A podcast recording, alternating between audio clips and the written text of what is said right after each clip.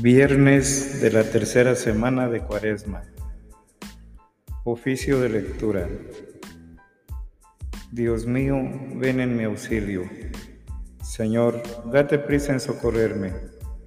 Gloria al Padre, al Hijo y al Espíritu Santo, como era en el principio, ahora y siempre, por los siglos de los siglos. Amén. Himno. Llorando los pecados tu pueblo está, Señor. Vuélvenos tu mirada y danos el perdón. Seguiremos tus pasos camino de la cruz, subiendo hasta la cumbre de la Pascua de luz. La cuaresma es combate, las armas, oración, limosnas y vigilias por el reino de Dios. Conviertan vuestra vida, vuelvan a vuestro Dios, y volveré a vosotros esto dice el Señor. Tus palabras de vida nos llevan hacia ti, los días cuaresmales nos las hacen sentir. Amén. Salmodia. Estoy agotado de gritar y de tanto aguardar a mi Dios. Salmo 68, 2 al 22 y 30 al 37. Me devora el celo de tu templo. Te dieron a beber vino mezclado con hiel. Mateo 27, 34. Dios mío, sálvame, que me llegue el agua al cuello. Me estoy hundiendo en un cieno profundo y no puedo hacer pie. He entrado en la hondura del agua, me arrastra la corriente. Estoy agotado de gritar, tengo ronca la garganta. Se me nublan los ojos de tanto aguardar a mi Dios. Más que los pelos de mi cabeza son los que me odian sin razón. Más duros que mis huesos los que me atacan injustamente. ¿Es que voy a devolver lo que no he robado? Dios mío, tú conoces mi ignorancia. No se te ocultan mis delitos, que por mi causa no queden defraudados los que esperan en ti, Señor de los ejércitos. Que por mi causa no se avergüencen los que te buscan, Dios de Israel. Por ti he aguantado afrentas la vergüenza cubrió mi rostro. Soy un extraño para mis hermanos, un extranjero para los hijos de mi madre, porque me devora el celo de tu templo, y las afrentas con que te afrentan caen sobre mí. Cuando me aflijo con ayunos, se burlan de mí. Cuando me visto de saco, se ríen de mí Sentados a la puerta cuchichean, mientras beben vino, me sacan coplas. Gloria al Padre, al Hijo y al Espíritu Santo, como era en el principio, ahora y siempre, por los siglos de los siglos. Amén. Antífona. Estoy agotado de gritar y de tanto aguantar a mi Dios. En mi comida me echaron hiel, para mi sed me dieron vinagre.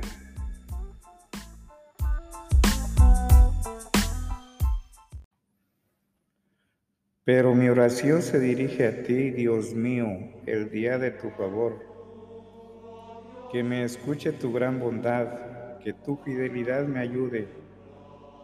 Arráncame del cielo que no me hunda líbrame de los que me aborrecen y de las aguas sin fondo. Que no me arrastre la corriente, que no me trague el torbellino, que no se cierre la poza sobre mí. Respóndeme, Señor, con la bondad de tu gracia. Por tu gran compasión vuélvete hacia mí. No escondas tu rostro a tu siervo Estoy en peligro, respóndeme enseguida. Acércate a mí, rescátame, líbrame de mis enemigos, Estás viendo mi afrenta, mi vergüenza y mi deshonra. A tu vista están los que me acosan. La afrenta me destroza el corazón y desfallezco. Espero compasión y no la hay, consoladores y no los encuentro. En mi comida me echaron hiel, para mi sed me dieron vinagre. Gloria al Padre, al Hijo y al Espíritu Santo, como era en el principio, ahora y siempre, por los siglos de los siglos. Amén. Antífona. En mi comida me echaron hiel. Antífona 3. Busquen al Señor y revivirá vuestro corazón.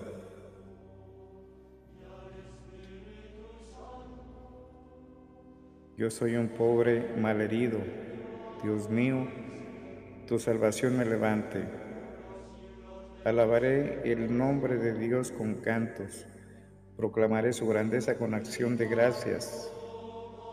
Le agradará a Dios más que un toro, más que un ovillo con cuernos y pezuñas. Mírenlo los humildes y alégrense Busquen al Señor y revivirá vuestro corazón.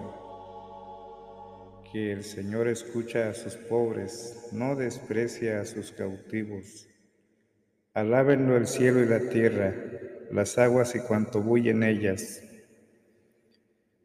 El Señor salvará a Sión, reconstruirá las ciudades de Judá y las habitarán en posesión. La estirpe de sus siervos la heredará. Los que aman su nombre vivirán en ella. Gloria al Padre, al Hijo y al Espíritu Santo, como era en el principio, ahora y siempre, por los siglos de los siglos. Amén. Antífona. Buscad al Señor y revivirá vuestro corazón.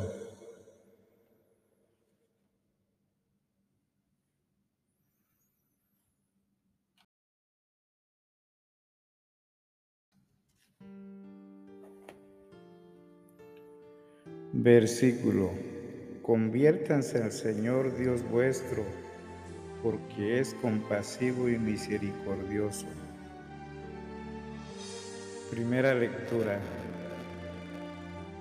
Éxodo 35, 30 al 36.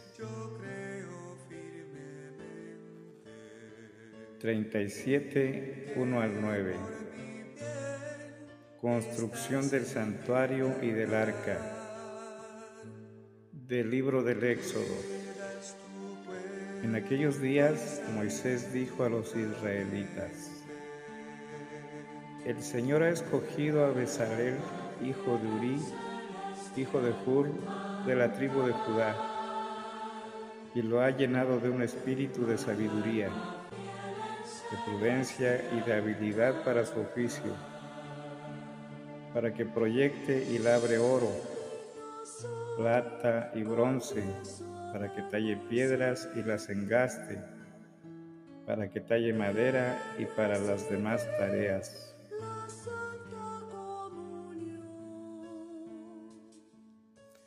También le ha dado talento para enseñar a otros, lo mismo que a Oliab, hijo de Ahisamac, de la tribu de Dan los ha llenado de habilidad para que proyecten y realicen cualquier clase de obras.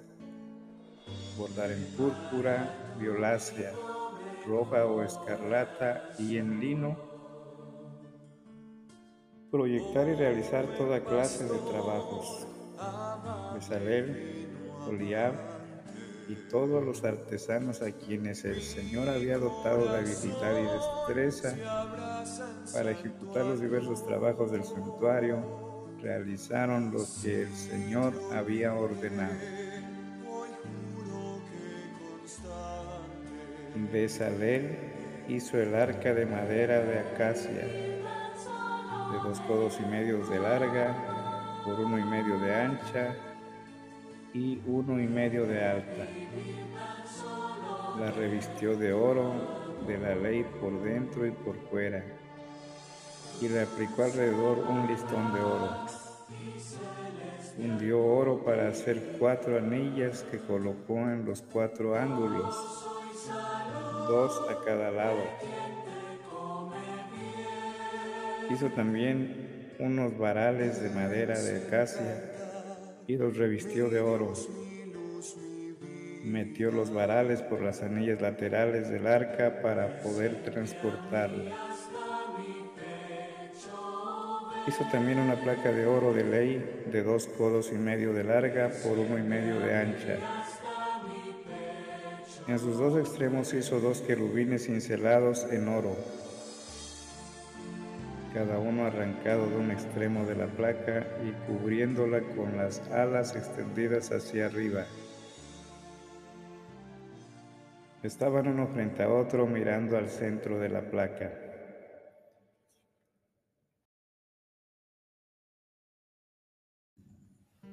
Responsorio. Salmo 83, 2 al 3, 45, 5b al 6a. Qué deseables son tus moradas, Señor de los ejércitos. Mi alma se consume y anhela los atrios del Señor. Mi corazón y mi carne retosan por el Dios vivo. Qué deseables son tus moradas, Señor de los ejércitos. Mi alma se consume y anhela los atrios del Señor. Mi corazón y mi carne retosan por el Dios vivo. El Altísimo consagra su morada teniendo a Dios en medio, no vacío. Mi corazón y mi carne retosan por el Dios vivo. Segunda lectura el misterio de nuestra vivificación de los tratados morales de San Gregorio Magno sobre el libro de Job, libro 13, 21 al 23.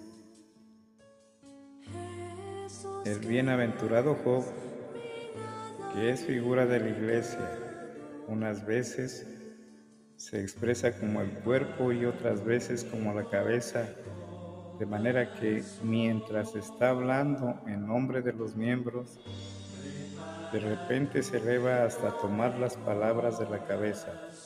Por esto dice, todo esto lo he sufrido, aunque en mis manos no hay violencia y es sincera mi oración sin que hubiera violencia en sus manos, tuvo que sufrir también aquel que no cometió pecado. Ni encontraron engaño en su boca, a pesar de lo cual arrostró el dolor de la cruz por nuestra redención. Fue el único entre todos los hombres que pudo presentar a Dios súplicas inocentes, porque hasta en medio de los dolores de la pasión, rogó por sus perseguidores, diciendo, Padre, perdónalos porque no saben lo que hacen. ¿Qué es lo que puede decirse o pensarse de más puro en una oración que alcanzar la misericordia para aquellos mismos de los que se está recibiendo el dolor? Así, la misma sangre de nuestro Redentor que los perseguidores habían derramado con odio, luego la bebieron los creyentes como medicina de salvación. Y empezaron a proclamar que Él era el Hijo de Dios. De esta sangre pues se dice con razón, Tierra, no cubras mi sangre, no encierres mi demanda de justicia al hombre que pecó se le había dicho, eres polvo y al polvo volverás.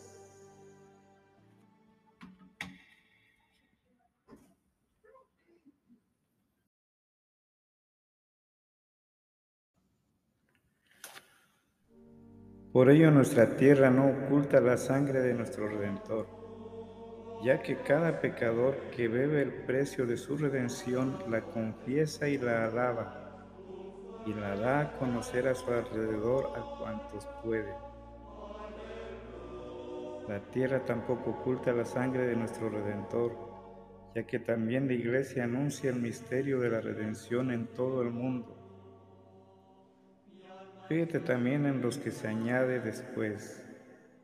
No encierres mi demanda de justicia, pues la misma sangre de la redención que se recibe es la demanda de justicia de nuestro Redentor.